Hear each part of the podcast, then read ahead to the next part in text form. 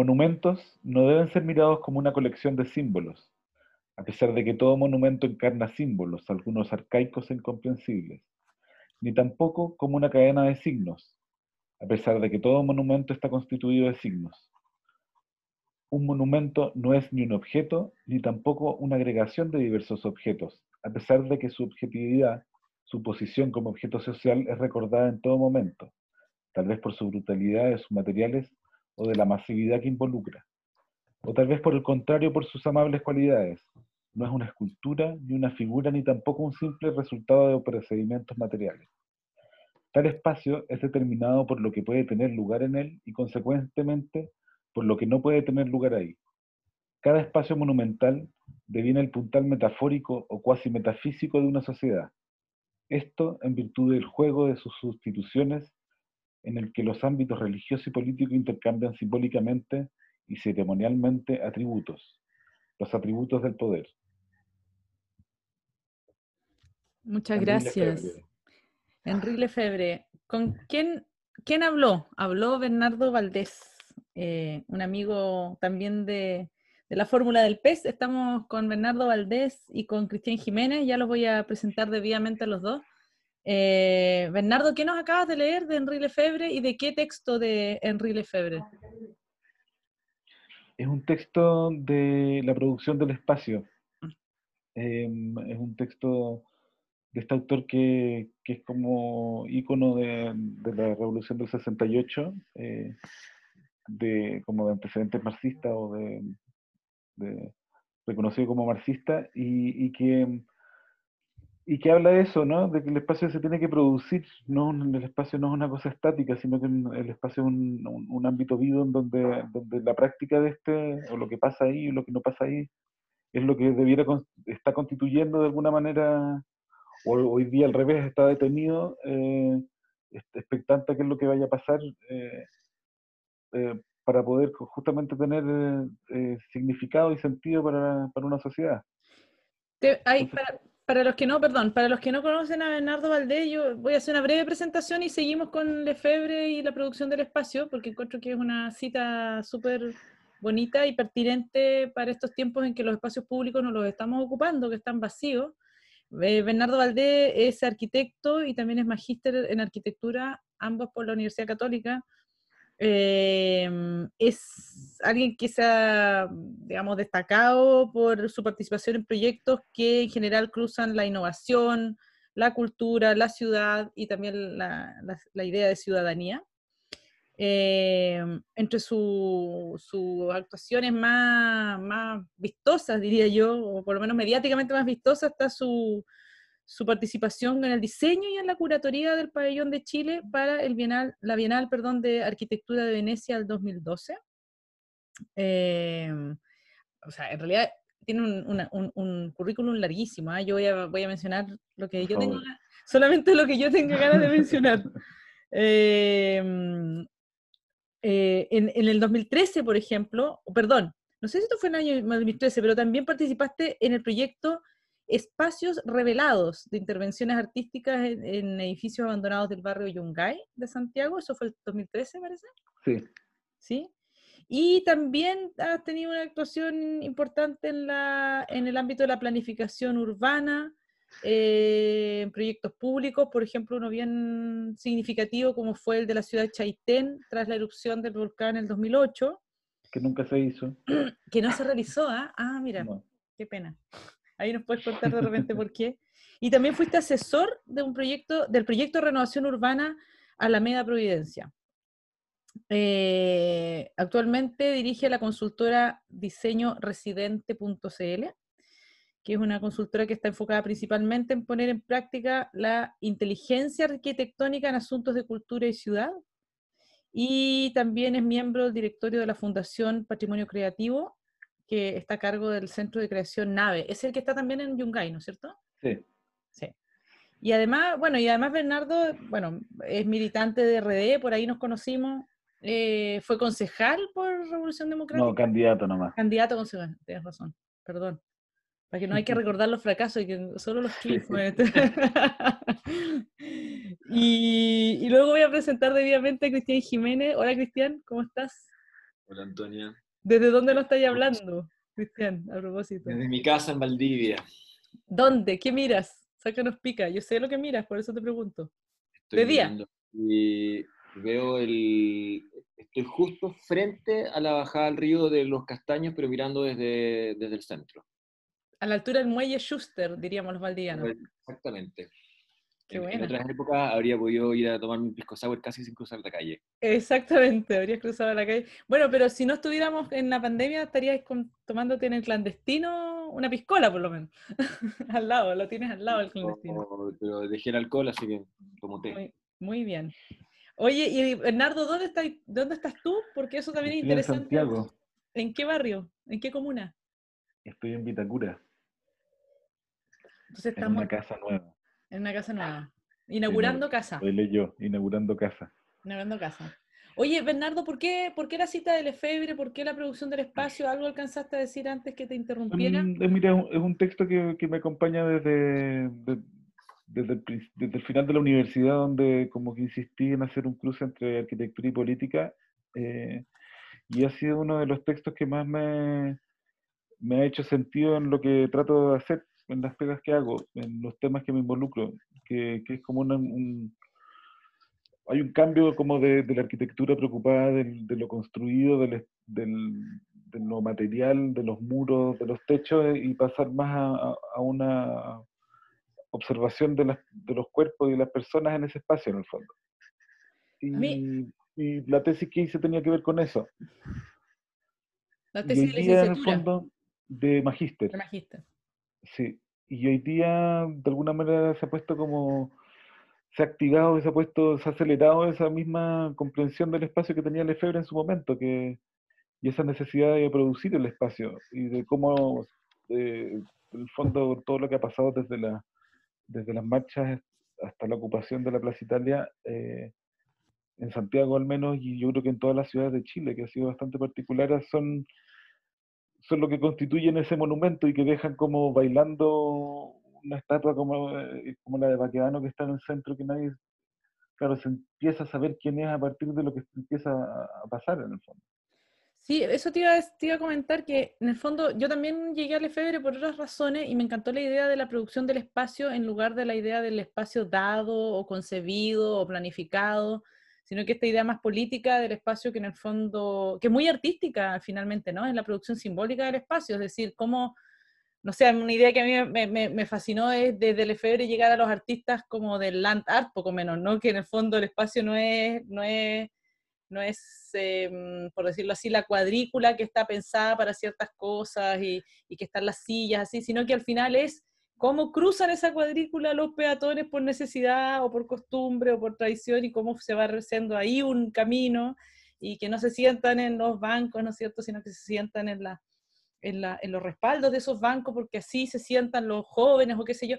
Es súper bonito porque al final es espacio como un, como un lugar de como insurrección más que de, de mm, adoctrina o de, mm, de planificación o de adoctrinamiento o de obediencia, ¿no? Es como un, bueno, propio de un filósofo todas, marxista. ¿Ah? Son todas esas. Son todas esas. ¿Y qué pasa? Y, qué, y bueno, y ahora, ¿cómo lees tú o cómo leen ustedes dos para, para ir empezando a dialogar con Cristian, que ya la- luego paso a presentar, pero con, con- con más detalle, pero ¿cómo leen ustedes ahora esa, esa como, ese borramiento que hace el gesto del gobierno de Piñera con, con- como reparar la Plaza Baquedano de, después, aprovechando la pandemia, además como entre gallo y medianoche, que es muy feo, ¿no? Encuentro yo el- ¿Pero la reparó realmente? Ahí donde estaba roto el pavimento, ¿lo repararon? No, pero la- la- la- yo diría que el monumento, a propósito de que está hablando del monumento aquí eh, Bernardo Valdés, lo, lo pintan y lo arreglan completo, ¿no? ¿Cómo? Yo no he ido a Santiago. Lo así que- pintan, sí, yo creo que de una manera muy poco prolija eh, desde términos patrimoniales o de restauración patrimonial. Mm. Es como que le ponen una pintura cerecita de un cierto de color así como crema y, y pintan Pero negra el monumento en el fondo. Lo embellecen. Y que va a durar cinco segundos. Es Además. que eso es lo raro, ¿cómo, cómo se va a recuperar esa ocupación del espacio en el fondo? ¿Cómo, porque se suprimió algo que venía con una... Era impresionante toda, toda la, la cantidad de, de- de imaginario que, que se construyó en ese, en ese periodo y que después se conviene que, que en realidad hay que desocuparlo y detener eso. Sí. Y claro, y claro, empiezan las nostalgias de eso efectivamente, porque como ya hay momentos en que, o al revés, va a empezar a, a nuevamente a, a efervecer. No, no, no sé, eso parece que es lo que también nos invita a hablar la Antonia, ¿no?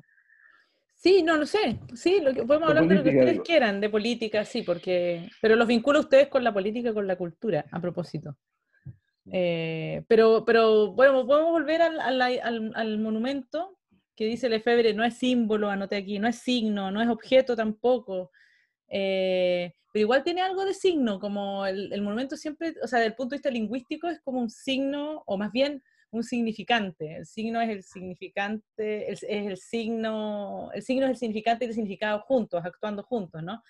Eh, pero yo diría que sí, en algún sentido es, es signo, pero medio vacío de sentido de repente, o sea, es como el de repente queda develado como solo significante el monumento, ¿no? Porque, porque en el fondo Baquedano también es una, simbólicamente es una figura masculina, autoritaria, militar, una serie de cosas, ¿no? Y, y el, y el pueblo se lo toma eh, y lo, lo, lo llena de otros sentidos, ¿no? O sea, Mm. incluso como casi por una cuestión como que no necesariamente está muy presente en la memoria, eh, Baquedano es una figura histórica súper nefasta. Y es un tipo Sí. que está vinculado a la, a la pacificación de la Araucanía, está vinculado, digamos, a actuaciones del ejército mm, eh, nefastas frente a conflictos políticos no tan distintos a los que se vivieron en este momento en Chile. Mm. O sea, hay alguien que realmente en su biografía encarna de alguna manera el poder que busca perpetuarse a través de cualquier medio y que Mm. hace alianzas, digamos, con, con los poderes económicos para impedir que el país avance hacia cauces más democráticos, por ponerlo así en términos muy, Sí, muy, muy genéricos. Entonces es súper curioso que es como si, como si esa estatua hubiese estado siempre ahí esperando este momento en que había que hacer la mierda, porque es lo que de alguna manera le tocaba con Sí, respecto a la biografía del personaje. O sea, no, es- no es tan trivial el asunto. Sí.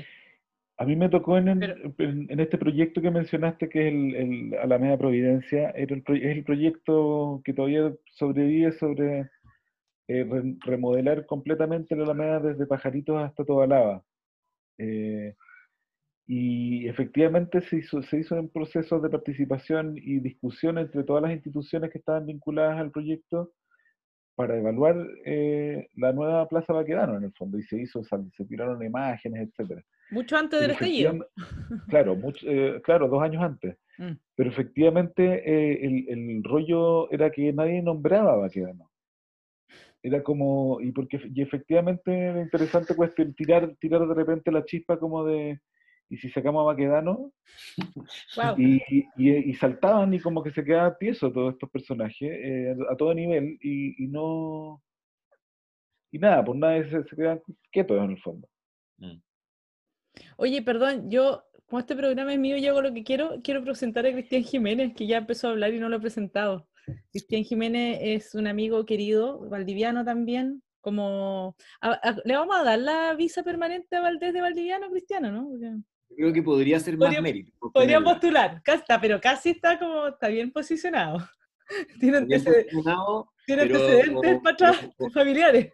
pero podría dar más. Podría dar Podría más. dar más aún, es verdad. Sí, Ya. he hecho casas en Valdivia. Sí, no, si tienes tus antecedentes familiares y bisabuelas y abuelos, etcétera, vinculados con la zona, hasta, hasta una casa tiene por acá la familia, parece. Oye, Cristian Jiménez es valdiviano, nacido el mismo año que yo, el año 75, y todos Igual los que yo. Igual, los tres del mismo año, mira, qué buen año. Eh, es cineasta, todos lo conocen más bien como cineasta, pero eh, estudió sociología antes de dedicarse al cine. Eh, lo recordarán por películas como La voz en off, eh, como Bonsai, eh, como una que yo no he visto, ¿Cuál vida de familia? no, Vida de Familia la vi, la vi, la vi.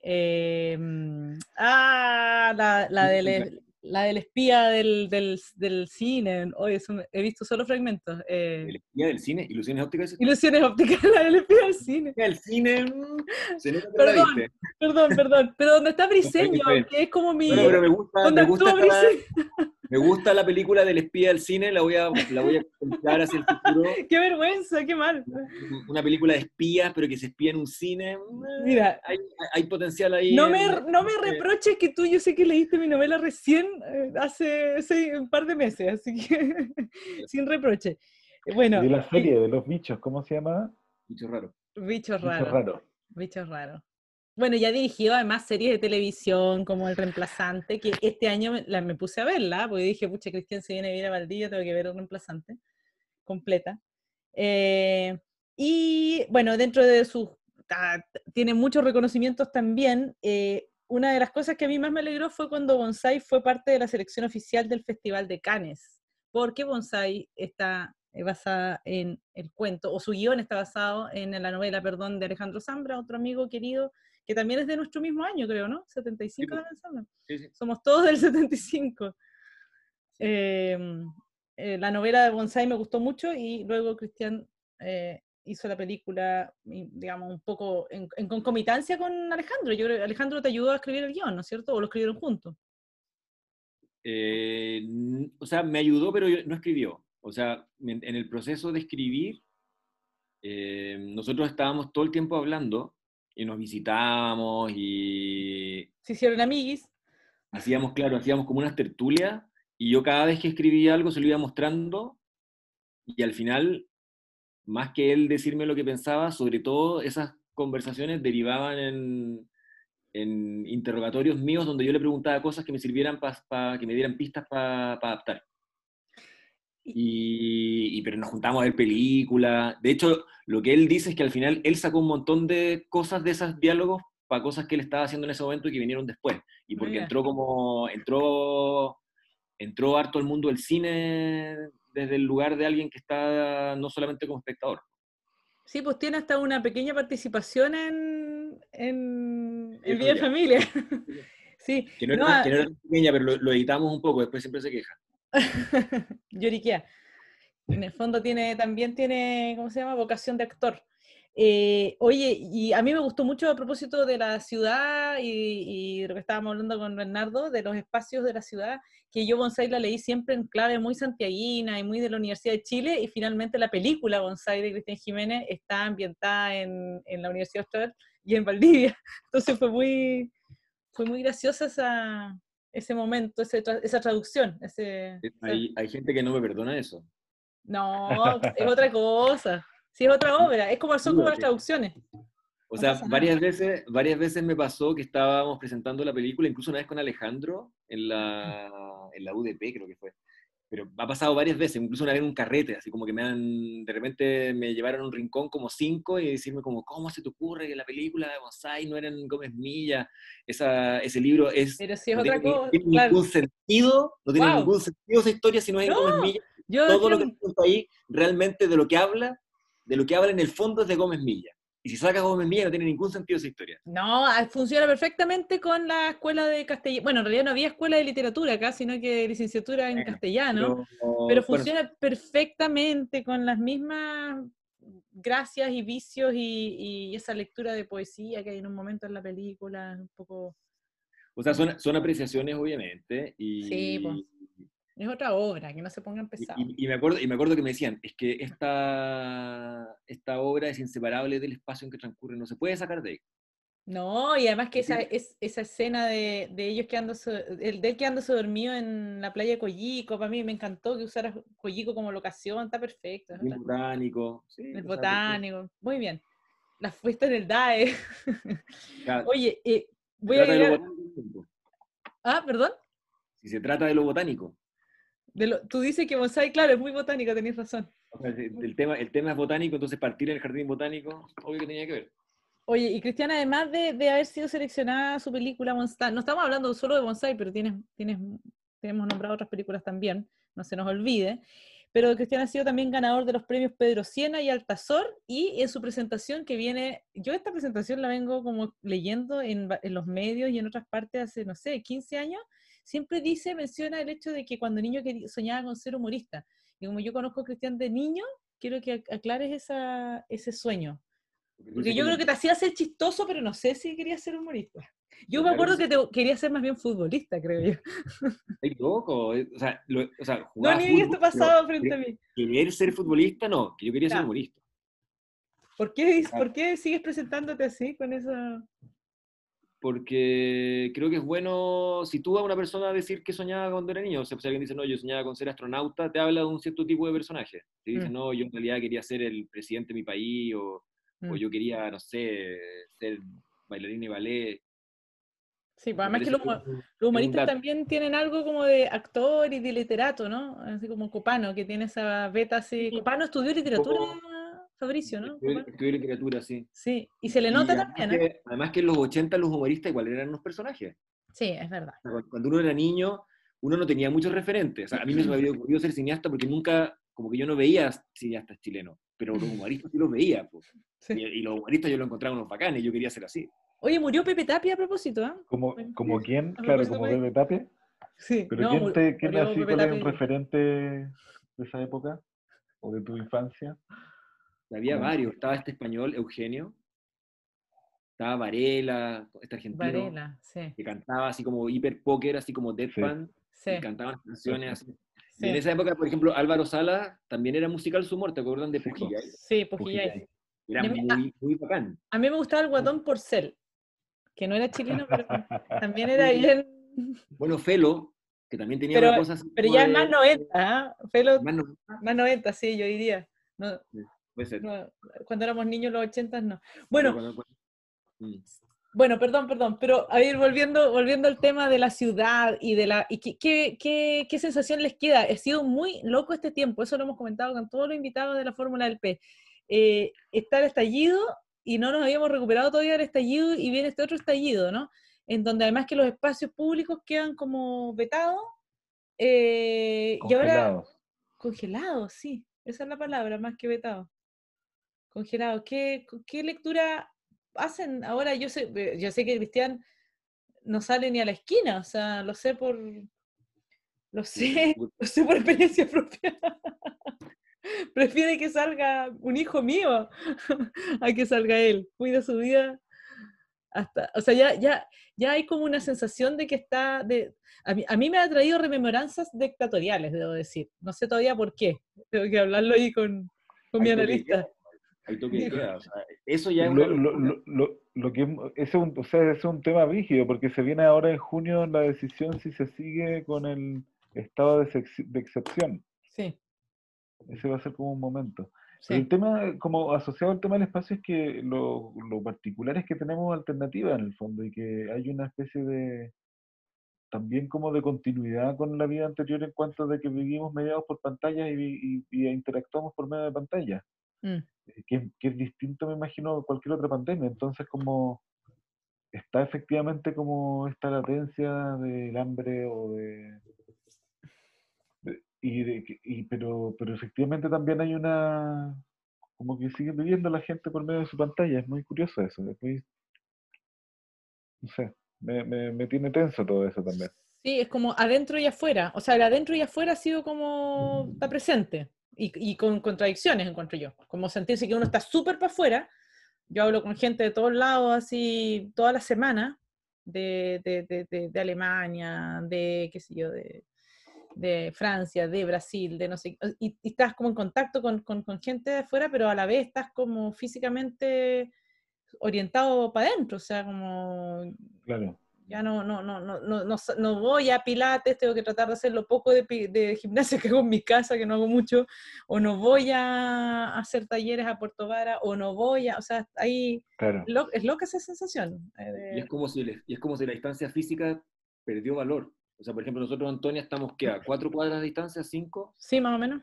Y en el fondo es como lo mismo con un Bernardo que está en Santiago, Sí, y podría estar alguien en México y sería como lo mismo. Es como Sí, si realmente la distancia como que ya Claro. dejó de importar. sí. No hay, Sí. o sea, Pero eh, yo hablo y- más, más que antes con la gente de lejos, eso me ha pasado... claro, porque hay- sí, porque, no me preguntes pero- por qué, pero... porque uno tenía seguramente gente que veía regularmente en persona, y ahora de alguna forma está todo puesto Claro. en esta especie de parámetro donde la, equivalencia. manera es, es a través de, de la pantalla, y en el fondo este es un proceso que evidentemente venía de antes, se Sí, po. súper aceleró, o sea, Mm. se, se pegó como un salto cuántico, Sí. y, y yo tengo una sensación como de, incluso como de paso de tiempo, muy extraña, como que el Sí. tiempo va lento, y al mismo tiempo es como que pienso en septiembre y es como si hubiese sido hace 14 años. Mm. Y, Sí.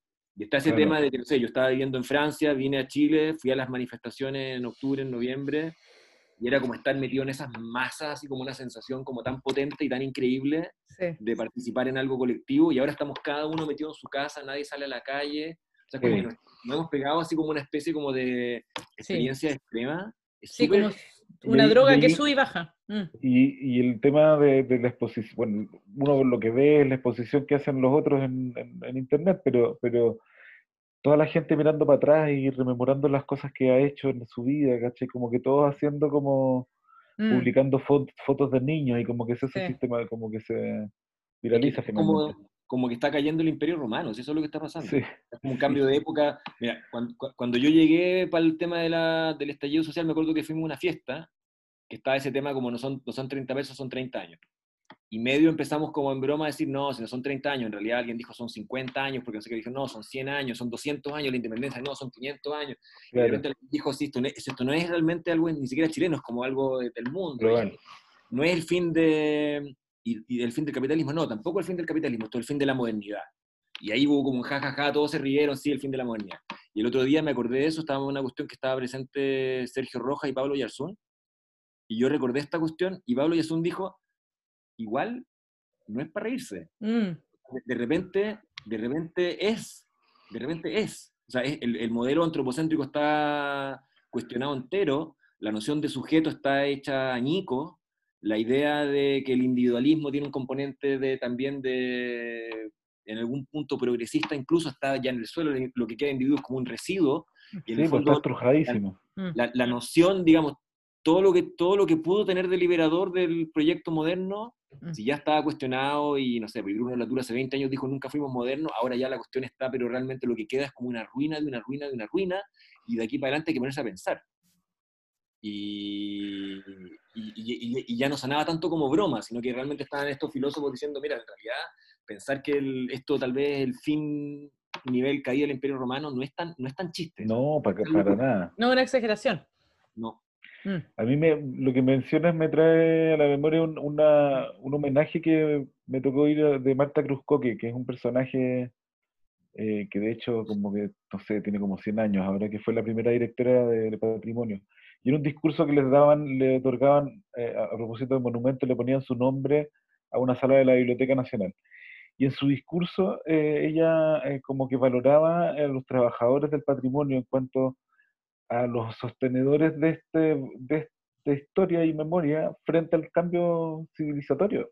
Mm. Eh, y esto es previo a la, a la situación de, eh, como que estamos en un proceso que ahora se hizo como, "Cha, ya, de esto se trata nomás, ¿cachai? Como, y esto fue lo, lo que lo detonó, por eso también hace sentido la- las teorías conspiracionales en cuanto del calce de la, de la incorporación tecnológica a, a- a este momento, ¿cachai? Pero, Mm. en fin, no, no sé si profundizar mucho en eso.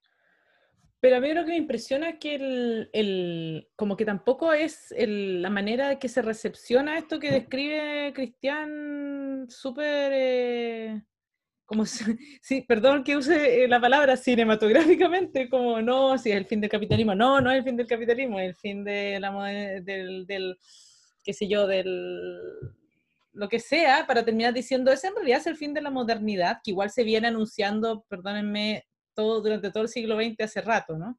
O el fracaso, o la superación, o el fin, pero, pero sí, en el sentido de como proyecto filosófico eh, centrado en el sujeto, sí, te, te- te- te sigo, te, te- totalmente te, enti- te entiendo, pero todo el mundo como que lo, lo estuviera como asimilando o digiriendo igual, porque tiene como unos desfases impresionantes, o sea, tenemos como estos líderes así como Piñera y Bolsonaro como reaccionando, o incluso hasta hace poco el presidente de México, por el cual yo tengo simpatías políticas, pero me parece de pronto como impresentable, con todo respeto por los Es que son como- generaciones, son generaciones que quedan a- obsoletas un poco. Claro, Porque el como sistema, el sistema hace está se iglesiando, nos así como hay que salir a la calle, hay que, de verdad, hay que volver a los restaurantes.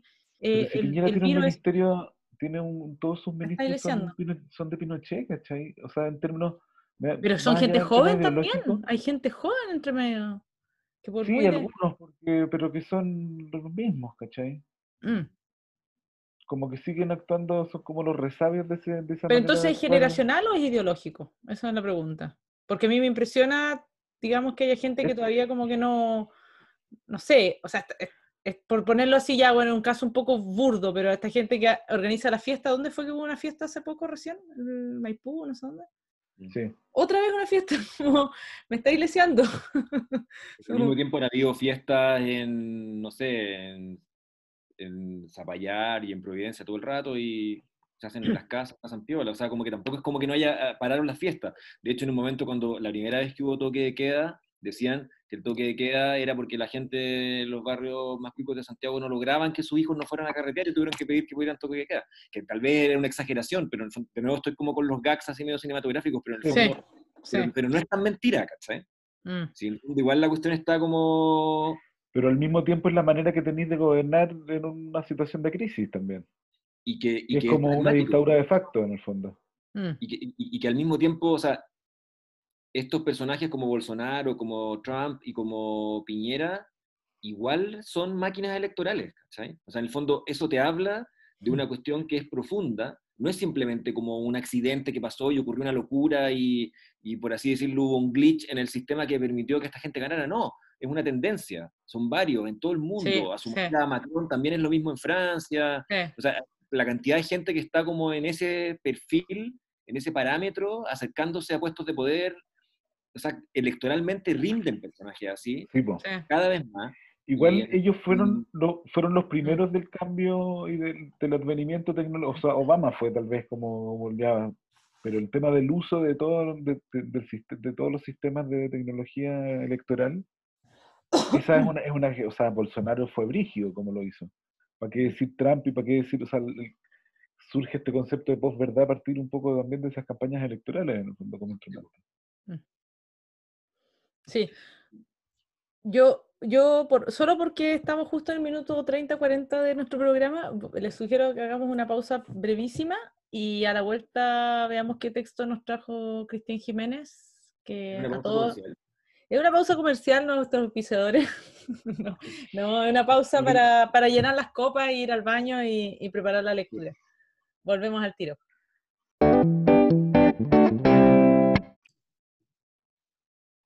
Este texto parte con un epígrafe de T.S. Eliot, que dice, qué qué orillas, qué islas de granito. Mira, descubrí las luces del amor, que ya nadie puede esperar encender. Eran unos tubos fluorescentes dispuestos en los umbrales más cercanos y por demás infranqueables del laberinto. Avisus, avisum invocat. El abismo llama al abismo. Las luces, los tubos, estaban hechos trizas apedradas. Las trizas caídas no constituyeron ni la lluvia ni las florecillas, solo fueron trizas de vidrio en un margen del piso. Los hechores habían huido quizás hacía cuánto tiempo porque, tras las rejas de los dominios, esos se acumulaban los diarios inútiles, los recados inútiles, te esperaré siempre. Equívoco óntico. Gramaticalmente posible, te esperaré siempre, siempre, te esperaré siempre. Solo encontrable ahí en el orden de las sucias palabras. Aire infestado de porquerías, vaos entrecortados de malboro, aire que emerge desde las tenebrosas cuevas torácicas, prefiguración del cáncer que gesta su constelación, aire oscuro que la lengua y la voluntad transforman en palabras, por lo general putas, equívocas, veladas palabras, te digo te amo y te asesto un golpe en el corazón. Diverse lingue, horribile, fabele, parole, di dolore, accenti dira. Sabemos que en alguna central de energía de alguna compañía de luz, en algún punto de la ciudad, alguien, quizá nosotros mismos, en algún sonambulismo, había cortado el suministro de luz, o quizás otros. Los de fina sonrisa y antifaz perfecto coludidos en sabotaje habrán cortado los cables conductores de la tal luz, ocultos, amparados por las altas murallas que significa la noche. Tengo la cara sucia como las palabras, el público ha hecho abandono de la sala. ¿Sobre qué ripio construyes tus castillos? Una vez que yo estaba contigo y me sentí solo, ni siquiera estaba yo conmigo. ¿Tú con quién estarías? Es algo que me preocupó durante algún tiempo. Ya no importa, una respuesta sería un trasto inútil. Quizás estarías tú contigo. ¿Qué trasfondo? ¿Qué tras ser completamente desconocido? ¿Qué tras luz? ¿Dónde estarías tú? Te habías helado como un cadáver. Wow. ¿Qué leíste ahí, por favor? ¿Qué era eso? Leí, leí el arranque de Transmigración de Roberto Merino. ¿Y de cuándo es ese texto? Ese texto fue publicado el año 87 eh, y es un texto escrito el año 81, mientras Merino era estudiante de literatura, tengo entendido que en el pedagógico. Fue publicado originalmente por Editorial Archivo, que era esa editorial que tenía Juan Luis Martínez, Ah, mira. y la del perrito. Sí, sí, la del... Oye, La- eh, la del, ¿cómo se llama? Fox Terrier. Claro, Oye, la- el, el año que teníamos seis años, nosotros tres. exactamente. Bueno, En plena, en plena dictadura, plena dictadura. en un contexto universitario. Merino habla un poco de eso en, la, en el prólogo y cuenta, digamos, cómo este texto estuvo mucho rato sin publicarse, como si hubiese sido una escritura que quedó ahí como en suspenso y que de la, de la cual se hablaba y que alguna gente leía en un pequeño círculo en el cual Merino participaba, hasta que de repente eh, fue publicada bastante tiempo después y que fue reeditado ahora, así que lo adquirí. En la tapa tiene una, una imagen de ese- esa intervención de, eh, de Yar, en que pone estos carteles que dice, ¿es usted feliz? Ah, Ya, pero es- pero posterior, digamos, en la edición actual de, de. Transmigración. ¿O No, la en la edición? la- la original ya tenía... Ya tenía. tenía Ah, ya. Mm. Ya. Oye, este, mm, ra- o sea, a mí me recordó, no conozco el texto para nada, y me recordó como el comienzo, creo que es de Lumpérica, puede ser, de la Diamela Altit, como una plaza, luces de neón, una plaza con luces que tiritan, como que, que, bueno, que es más, es más, una atmósfera más sórdida todavía la del TIT, porque son, son, digamos, Mm. los sujetos marginales que duermen en la plaza y es la vida de ellos ahí, pero tiene algo de eso, ¿no? Como una, una cosa bien cruda, bien, bien fea, ¿no? Eh, eh, desolada. Hay eh, una cosa desolada que yo creo que tiene que ver con la noche en esos años, pero también hay una cosa en el lenguaje en que uno siente que hay una, una cosa como un poco, no sé si llamarlo dandy, pero como si esta, como una, como un cierto regocijo con el lenguaje, eh, que hace que uno sienta que está lejos de esa cosa marginal de la que tú hablas, sino que más bien sí, hay como una cierta elegancia, diría yo. En el, sí, medio virus, medio Federico Moura, sí. como esas Sí. atmósferas como sórdidas, pero elegantemente. Estoy hablando de si- sida y de drogas, pero de una manera súper elegante. Exactamente. Y, ta- y ta- y tampoco, está, y tampoco es- está necesariamente hablando de algo particularmente duro, sino que duro de alguna forma de una manera como más oblicua, más lateral. Supongo que esos años que son años de como de tanta represión en todos los sentidos. Sí.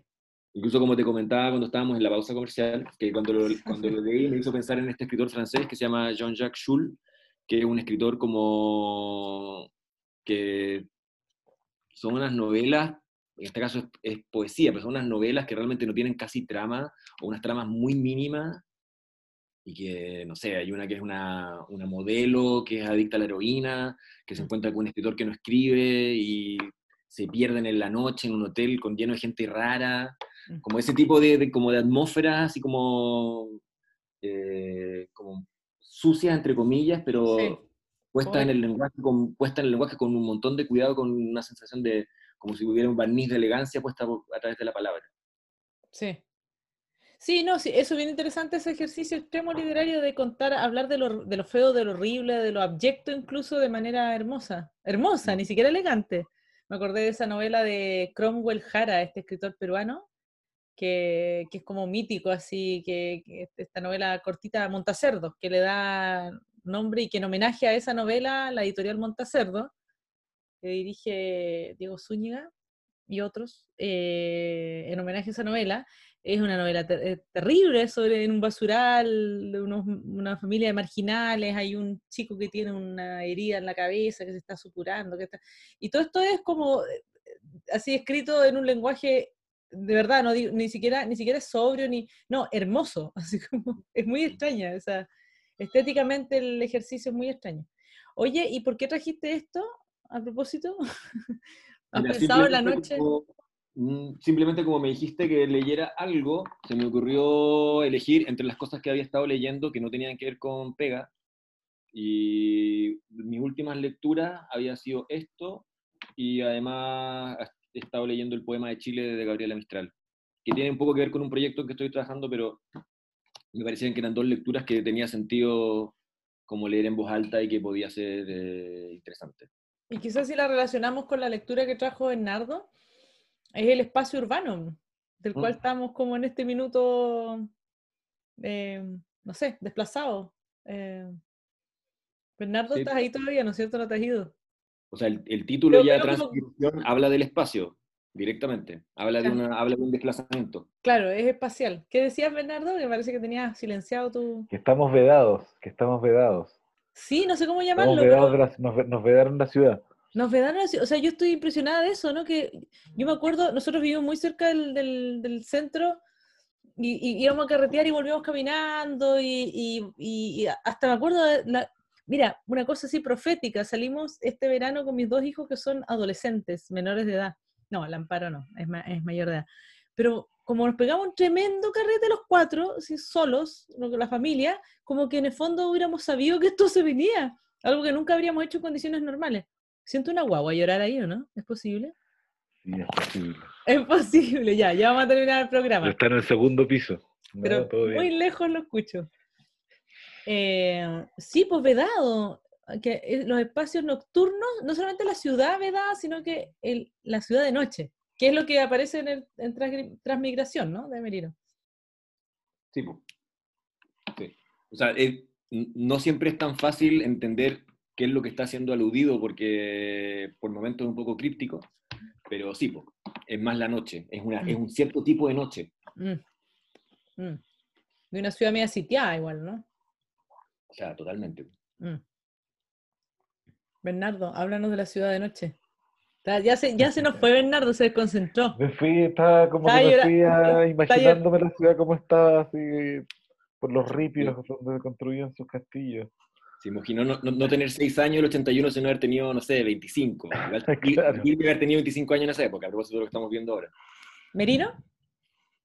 No, digo que en fondo haber, haber tenido esa edad, el 81, haber sido un veinteañero el 81, no debe haber sido una experiencia muy grata. No, tengo- para nada. yo, como que te- la imagen que tengo es como recorriendo las calles en auto, como a- los autos atrás tenían, mi, papá tenía un Fiat 147, yo creo que tenían, terminaban en diagonal y uno se metía ahí. Yo miraba para atrás y tengo el recuerdo de, de ir por las calles tarde, obviamente no la hora, no sé, y no había nadie. Sí, Y eso es como que, como, no sé si había o que se estaba empezando el toque de queda, no tengo idea, no me acuerdo, de- pero me llama la atención como, como que hoy día, claro, la ciudad estuvo hasta hace un par de meses como ocupada en, todo su, en todos sus tiempos, en el fondo. Y en la noche, sobre todo, era una, como que las ciudades en Chile, como, no sé, están vivas permanentemente. Y ahora Sí. se congelaron. Pero sí, pero a mí me parece, a mí me llama mu- mucho la atención que ahora escucho, a pesar de que supone que está con toque de queda, igual de repente, se- o sea, hay un silencio de campo, así como que estuviéramos viviendo en el Sí, campo, heavy. heavy, precioso, inquietante incluso, eh, da susto, pero de pronto también pasan como unos autos haciendo carreras, yo digo, ¿qué, qué serán? ¿Serán milicos? ¿Qué, qué? Como que me, me pregunto quién, quién osa a, eh, digamos, violar el toque de queda, así a las 3 de la mañana, bien loco. Eh, me pregunto si habrá como una vida nocturna, ¿dónde están carreteando? Como que me cuenten. Quiero que los me autos. Claro, los autos a 200 kilómetros por hora. eso es lo... tiene que haber, claramente tiene que haber un under que ya se desarrolló. ¿Cierto? Hay, hay unos que los han, estos los han pillado, ¿cachai? Y los que Sí. los han pillado porque porque están en unos lugares que no, están, no tienen aislación sonora y la cosa la hacen mal, pero obviamente que ya debe haber una cuestión que está montada como de otro nivel, que está hecha como con más lucas y que se saltan los controles. Obviamente eso ya existe en Santiago y que, y que van en, ambulancia a carretear, todo eso que se hacía en los 80, obvio que ya debe existir. sí, ¿no? Porque esa es otra cosa, porque hay mucha ambulancia, que es el otro ruido en la noche, o, en el día, como está todo medio silencioso, las ambulancias se escuchan mucho. Pero si los 80 esa era como la leyenda real, que en el fondo la gente que tenía plata y que quería carretear, se arrendaban, se conseguía una ambulancia, se tenía que carretear en una ambulancia, ¿cachai? Ponían la cuestión y listo, pasaban todos los controles, iban, salían y a dejar a la gente, y nadie podía detenerlos porque estaban en una ambulancia, ¿cachai? Y obviamente una, una, variación de eso hoy existe, sí, evidentemente. O sea, si hubo gente que se, que se saltó el control sanitario para irse en helicóptero a Zapallar, ¿cómo no van a poder tener una ambulancia para saltarse un control en Santiago? Obvio. no cuesta nada nada. Claro. De hecho, las, ambulancias son los nuevos bares ahora. Qué buena que esa, fantasía.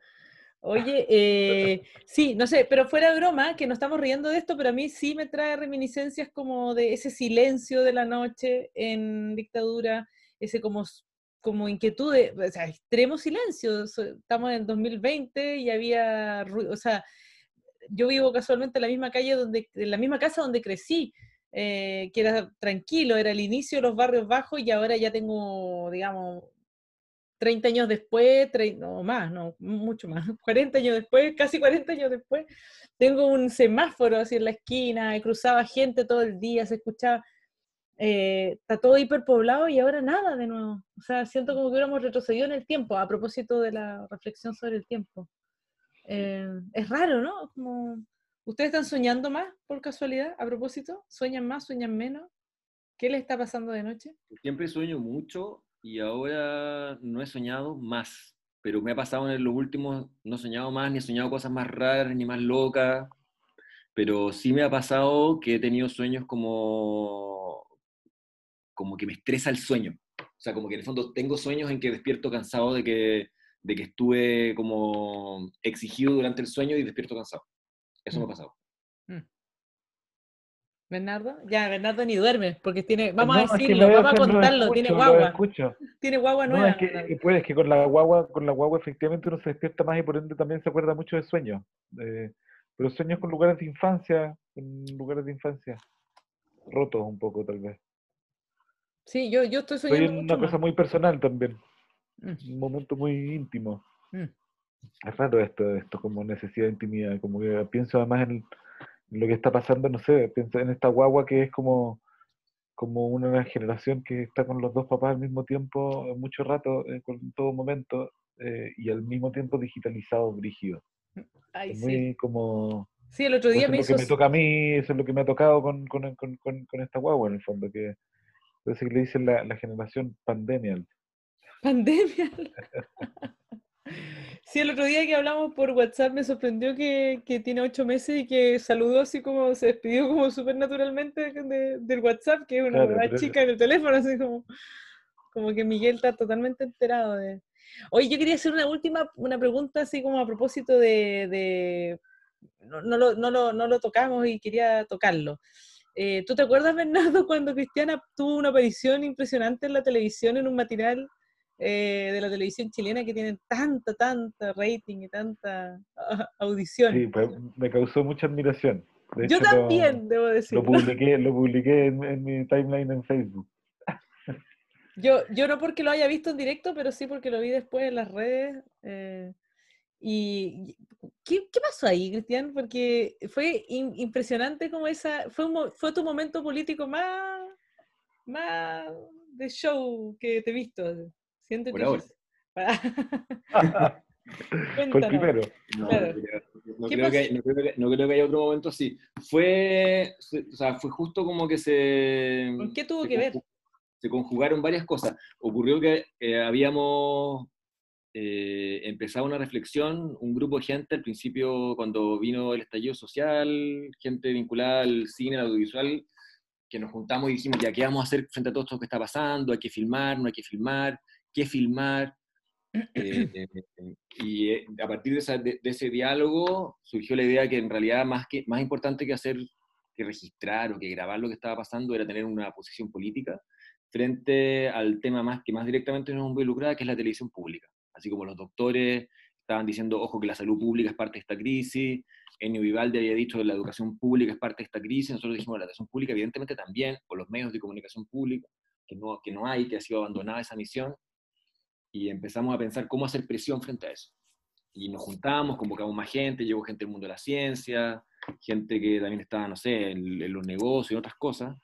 Eh, y primero hicimos una declaración, mandamos una carta, empezamos a reunirnos y decidimos hacer una acción que tuviera un poco más de audacia, por así decirlo.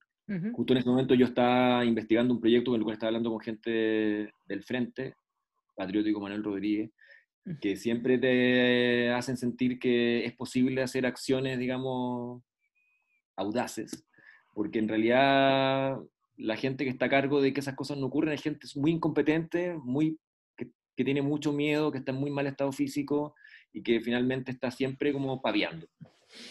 Es lo, que uno recoge de hablar con ellos y que siempre las, están... Las fuerzas públicas, dices tú, del orden público.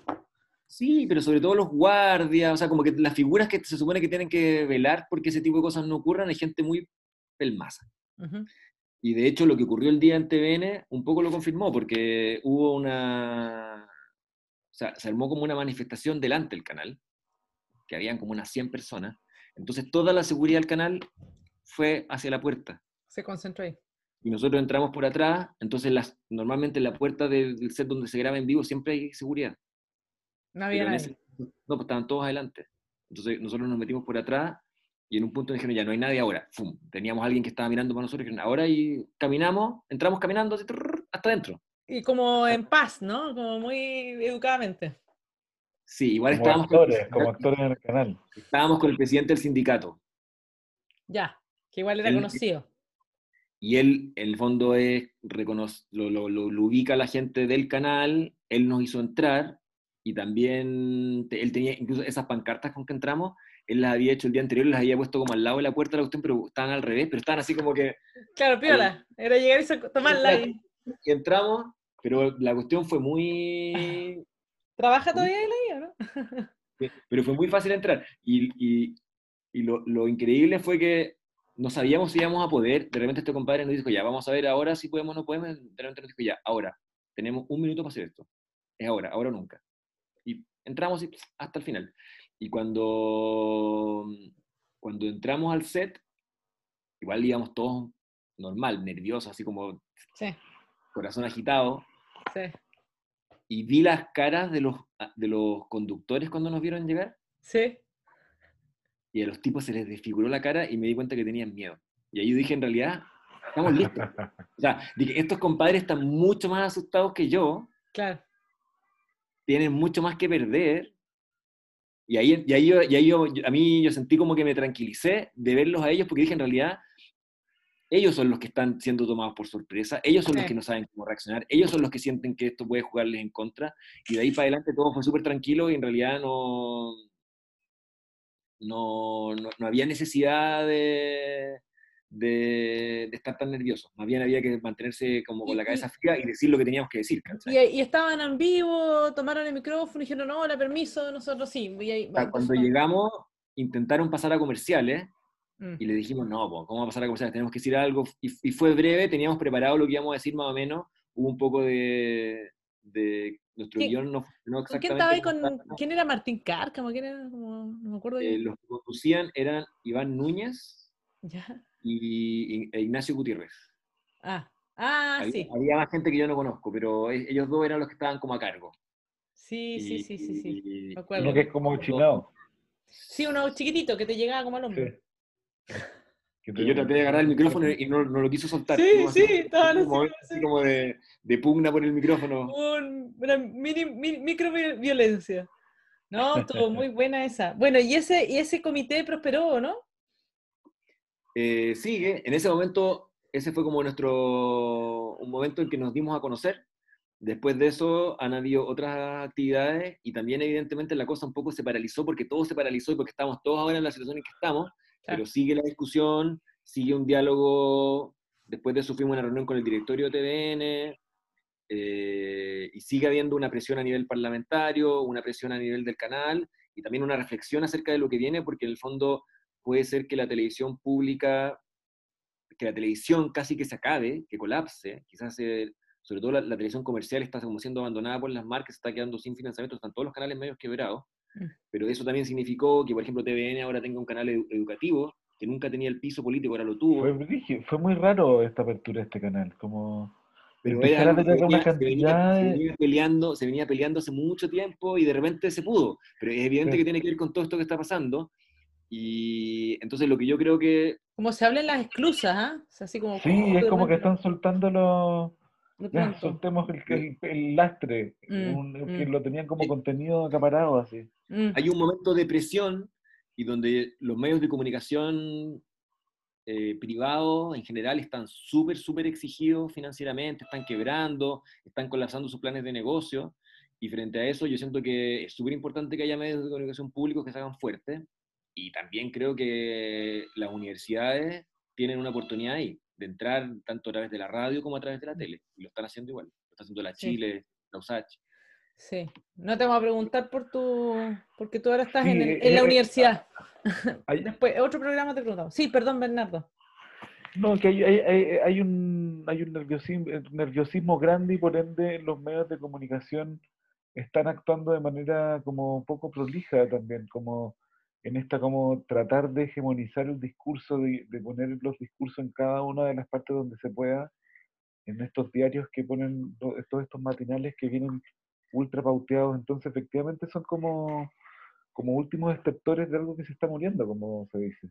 Como tratan de pelear por un poder, no sé si se acuerdan todo este rollo de la televisión digital, en los cuales se dieron vueltas, se dieron vueltas, se dieron vueltas, se dieron vueltas, y en realidad la cuestión se está desinflando porque Internet, porque las nuevas generaciones no ven tele nomás. la televisión digital se, se, atrasó tanto que ahora no, ya no tiene ningún sentido. Ya no tiene sentido. O sea, la tele puede seguir como está igual y eso se puede mantener. Y eso igual cumple un rol y la conectividad al final no es tal. Y esos, pero esos contenidos obviamente también se tienen que poner en línea. Y sobre todo lo que hace falta es que haya medios de comunicación que estén libres de la presión empresarial y política. Eso es lo que se necesita hoy. Y, mm. que haya maneras en que a lo mejor se pueda la, la, comunidad científica puede tomar la palabra de una manera más directa, sin las presiones, digamos, y sin los intereses que impiden que muchas veces esa, esa, eso que se debería informar de, como uno esperaría, digamos, de un medio de comunicación que tiene una responsabilidad y que hoy está todo atravesado por una cantidad de cosas que al final lo que, lo que termina en las pantallas y en los discursos de los medios de comunicación es cualquier cosa. Es un momento súper delicado. Cosa. Y tenemos, como no sé, pues, un futuro presidente del país tal vez como, como Ladín que, que juegan a esto también de la misma manera en que juega Trump, si uno lo pone como en otro me en términos de que maneja muy bien los, medios de este país. Y como esto que hay una cuenta Twitter que dice, está la bien en la tele, y es como, no sé, pues todos los días, todos los días. Ya no, no, se pusieron de la Lavín es el jefe, el jefe del, cuerpo de economía del Mercurio en, los, en los 90, en los 80, entonces como... De los primeros...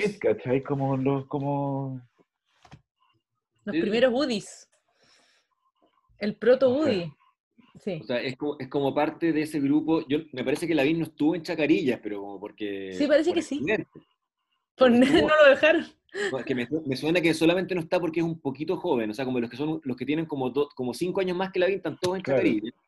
Pero, o sea, Lavín es el autor de Revolución Silenciosa. Sí, no, pues, niño símbolo, así fue muy Sí, de veras, de revolución silenciosa. el, el, Mercurio como, como, medio lo que hace es, poder ir consolidando ciertos poderes que, que les dan les dan plataforma, Sí, lo siguen haciendo. Sí. Chiquillos, me, van a, o sea, van a perdonar, me van a excusar, pero tengo que dejar hasta acá la fórmula, porque si no se nos alarga mucho.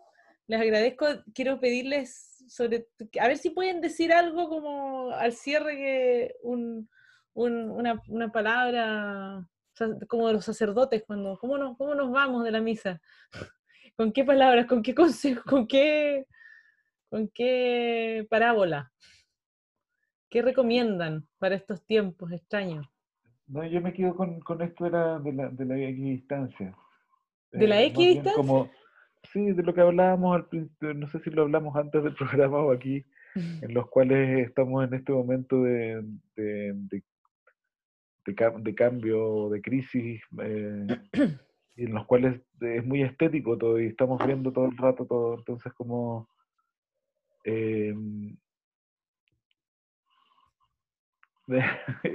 eso me, me me- parece como lo que, que que mencionaba de, eh, al principio de, de que estamos en el mismo lugar un poco, al mismo tiempo Sí. de estar como eh, tan distantes en el fondo. Sí. Y eso es una particularidad de este momento, no sé, quería como destacarlo, Sí, yo creo que es como lo que se puede rescatar dentro de la, de la conversación. decir. o sea, no solamente la conversación, sino que como dentro de la crisis. Yo también lo rescato. Eh, esa, esa sensación de paradojal de, de al final de proximidad, ¿no? Como Claro. extraño, pero, pero se produce.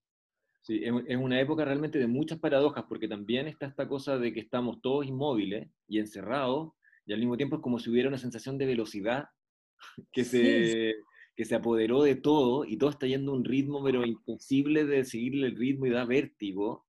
Y es como si, no sé, es como, ¿se acuerdan como en Thomas Bernhardt, en, en- en- en estos libros autobiográficos hay uno en que habla de, de, la- de los aviones que bombardean la ciudad en que el tipo vive, y la gente que va afuera y ve cómo les caen los bombazos arriba y como que no pueden dejar de salirse del espectáculo, que es la cuestión, porque es demasiado fulgurante el espectáculo y van igual, y algo Mm. así yo que está pasando.